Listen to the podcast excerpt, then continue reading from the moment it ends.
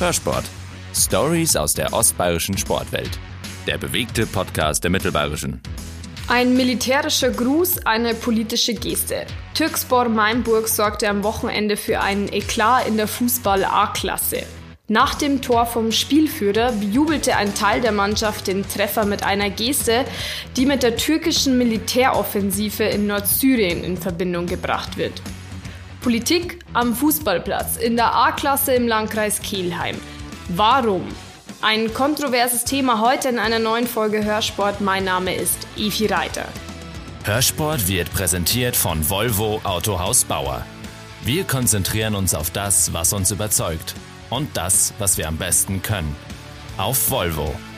Und bei mir ist mein Kollege aus Kelheim, Benjamin Neumann. Herzlich willkommen. Hallo Evi. Benno, vielleicht müssen wir den Vorfall noch mal etwas detaillierter erklären. Was ist da am Wochenende genau passiert in Mainburg? Ich selber war nicht dabei, ich war nicht vor Ort. Ich habe das nur aus Schilderungen, die aber relativ äh, gleich klingen, erfahren, wie das abgelaufen ist. Also die, äh, der Spielführer hat das Tor gemacht, das 3 zu 0. Dann hat er ganz normal gejubelt. Dann kam ein Kommando von einem Mitspieler. Sie haben sich dann im 16er aufgestellt, eben diesen militärischen Gruß gemacht, haben noch einem Fotografen gewunken, der das Ganze fotografiert hat aus ihren Reihen. Und ja, laut diesen Schilderungen entsteht schon der Eindruck, dass das geplant war. Was ist da genau der Hintergrund, also hinter diesem Jubel? Die Mainburger Kicker haben sich das wohl abgeschaut. Ja, von dem kann man ausgehen, weil die türkische Nationalmannschaft das am Freitagabend im EM-Qualifikationsspiel gegen Albanien gemacht hat. Die haben den Führungstreffer oder Siegtreffer sogar geschossen in der 92. Minute und haben dann eben genau so gejubelt mit diesem militärischen Gruß. Und das ging dann, ging dann durch die Medien, durch ganz Europa. Und ich denke mal, als Fußballer und damit auch Fußballfans haben das die Türkspor-Spieler auch mitbekommen. Wie war die Reaktion vor Ort? Wie hat vielleicht auch der Gegner reagiert? Ja, gegnerische Spieler haben mir erzählt, dass er anfangs sich halt verarscht gefühlt hat, weil die da so kollektiv und so lang gejubelt haben. Er hätte dann aber erst so im Nachhinein irgendwie gesehen, dass das dieser militärische Gruß war, den auch die türkische Nationalmannschaft gemacht hat. Ähm, ja, die Zuschauer haben in dem Sinn gar nicht groß reagiert, die bei dem Spiel waren. Es ist, ist weder großer Jubel aufgekommen, ein vereinzelter paar Pfiffe, haben mir Zuschauer gesagt. Aber ja, es, es hat in dem Moment nicht unbedingt für so viel Aufsehen gesorgt. Das Echo hinterher war dementsprechend groß. Dazu kommen wir gleich. Äh, ich habe heute mit dem Abteilungsleiter telefoniert. Er hat uns auch ein kleines Statement geschickt. Hallo Frau Reiter. Diese Aktion am Wochenende hatte überhaupt keine politischen Hintergründe, war auch nicht so geplant war eine spontane Aktion der Spieler nach dem dritten Tor. Trotzdem haben wir mit den Spielern am Spieltag gleich danach gesprochen, ihnen auch gleich gesagt, dass wir sowas nicht akzeptieren und nicht dulden. Die Jungs haben überhaupt keine politischen Gedanken dahinter gehabt und haben das spontan entschieden weil sie ihren Profis oder ihren Stars äh, das nachgemacht haben.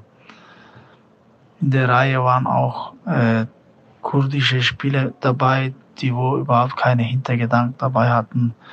In unserer Mannschaft spielen Kurden, Türken, Iraker in einer Mannschaft und haben super Kollegialität, super Freundschaft und Türkspor Mainburg wird auch seine Gründungstheorie so weiterführen, die Integration und das Miteinander in Mainburg und Umgebung vorantreiben.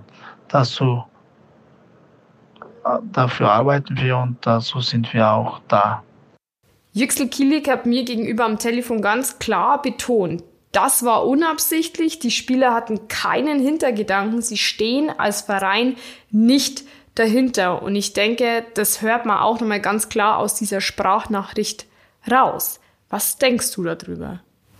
Also wenn er das so sagt und vor allem wenn er betont, dass türkische und kurdische Spieler in dieser Reihe standen, die da so gejubelt haben, dann muss man ihm das wohl, wohl irgendwo glauben. Auch wenn es geplant gewirkt hat und wenn es natürlich sehr naiv gedacht ist, dass, dass dieser Gruß, dieser Torjubel, in, so wie er da entstanden ist, nicht irgendwie politisch gewertet wird, weil der Hintergrund hätte ja klar sein müssen. Also die, die türkische Nationalmannschaft, da ist ja die Intention völlig klar.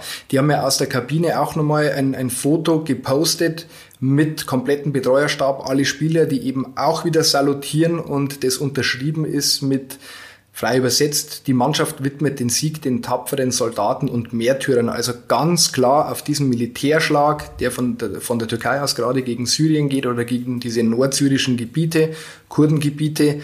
Und das müssen die Türkspor-Spieler auch irgendwo mitbekommen haben. Und dann einfach den Jubel irgendwie so nachzumachen, ohne zu bedenken, dass das was auslöst, äh, ohne dass der, der politische Hintergrund da ausgeklammert werden kann, das ist für mich völlig naiv und auch kaum glaubbar. Außerdem, wenn man dann sieht, dass sie im Nachhinein Fotos rumschicken und äh, zum Beispiel von dem MZ-Artikel und dann äh, frei übersetzt runterschreiben, äh, unser Gruß an, an unsere Jungs oder äh, der offizielle Instagram-Account von Türksbar Mainburg, bei dem die Berichterstattung darüber und die ist ja nun mal politisch gefärbt, diese Berichterstattung, und kreidet es denen an, auch noch zu bejubeln. Ja, das wirft dann schon wieder ein bisschen ein anderes Licht drauf. Aber wie gesagt, wenn, wenn er das so sagt, dann sollten wir ihm das auch glauben. Wie kann man das jetzt wieder gerade rücken als Verein? Den Verein gibt es ja so an sich noch nicht ganz so lange. Sie stehen ja auch für bestimmte Werte. Das haben Sie ja auch betont. Dennoch, wie du auch gerade schon schilderst, ähm, national ging das ja durch die Decke, dieses Thema. Und es liegt jetzt so ein kleiner Schatten auf diesem Verein. Wie kann man sich da wieder befreien? Also jetzt im Nachhinein sich davon zu distanzieren, ja klar, äh, ist in Ordnung, sollte man auch machen und das klarstellen, aber wie du auch sagst, es liegt jetzt ein gewisser Schatten auf dem Verein, weil es einfach passiert ist und weil man diese politische Intention auch nicht völlig ausklammern kann. Türkspor ist ja angetreten, also dieser, dieser neue Verein, diese Neugründung, ähm, mit, mit dem klaren Gedanken, sich vom alten Türkspor zu distanzieren. So haben sie das uns auch damals erzählt, weil mit dem alten Türkspor gab es doch oft einmal Probleme, auch Spielabbrüche und dergleichen. Und das neue Türkspor hat sich auf die Fahnen geschrieben, unter anderem soziale Probleme zu lösen oder Integrationsarbeit zu betreiben. Haben am 3. Oktober, am Tag der deutschen Einheit, auch ein großes Fest gefeiert, ein Gründungsfest und das auch durchaus integrativ gestaltet, wenn dann aber sowas passiert. Also nehmen wir mal nur die Szenerie. Dieser militärische Gruß, der wirkt nach außen. Und dann macht es sowas natürlich komplett kaputt, wenn da fast das komplette Team steht und einen militärischen Gruß macht, den man nach den Vorfällen bei der türkischen Nationalmannschaft von außen natürlich ganz klar so interpretiert, dass man diese Militäraktion, die läuft, unterstützt.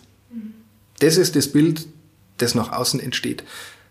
Das dann nachträglich gerade zu rücken, ist völlig legitim und ist in Ordnung. Und wenn es so ist, dann, dann, dann ist es so. Aber das Bild, das abgegeben wurde, ist einfach schlecht und hat, ja, glaube ich, ganz viel kaputt gemacht, aber was die, ja, gelungene Integration von vielen türkischen Bürgern betrifft. Wo wird sowas am meisten diskutiert sein? Thema klar im Netz. Und ähm, das musste auch Türkspor äh, spüren auf Facebook. Sie wurden auch ähm, beleidigt, bedroht. Das hat mir auch Yüksel Kielik nochmal bestätigt am Telefon. Auch bei uns wurde auf Facebook heftig dis diskutiert. Was war so der Tenor? Einen richtigen Tenor gibt es nicht. Es gibt zwei Sichtweisen, die sie ganz oft wiederholt haben. Das eine waren Kommentare, die in die Richtung gehen, ab in die Türkei mit diesen Fußballern, wenn es ihnen so gut gefällt, was da unten passiert. Das andere war, alles richtig gemacht, super Jubel, wir sind stolz auf euch. Wenn man es so umschreiben möchte, natürlich nicht wörtlich, aber das waren die zwei großen Stoßrichtungen der Diskussion. Mhm. Fakt ist, der Verein muss mit Konsequenzen rechnen. Der Bayerische Fußballverband hat sich geäußert. Ja, dem Bayerischen Fußballverband geht es in erster Linie darum, Sensibilität für dieses Thema zu schaffen. Und äh, wir fahren ganz, ganz bewusst zweigleisig. Und zwar A, suchen wir den Dialog mit äh, dem betreffenden Verein, in dem Fall Mainburg. Aber es ist nicht nur Mainburg, es gibt andere Fälle in Bayern, auch zum Glück noch sehr, sehr wenige. Aber auch da werden wir dann immer konfrontiert mit äh, der in Anführungszeichen Ausrede dummer Jungenstreich. Wir haben da was nachgemacht äh, und wenn man dann hinterfragt, worum es denn tatsächlich geht, dann sind sich viele der Tragweite einfach nicht bewusst und äh, der BFV verfolgt seit Jahren ähm, eine Null-Toleranz-Politik in solchen Geschichten. Die ist bekannt und spätestens jetzt, ähm, seitdem das auch ähm, zwei Spieler der deutschen Nationalmannschaft betroffen hat, muss man wissen, was man da tut und sich mit der Thematik auseinandersetzen. Wir tun das auf der einen Weise Weise eben präventiv, dass wir jetzt darauf hinweisen, ähm, dass das weiterhin eben zu unterlassen ist.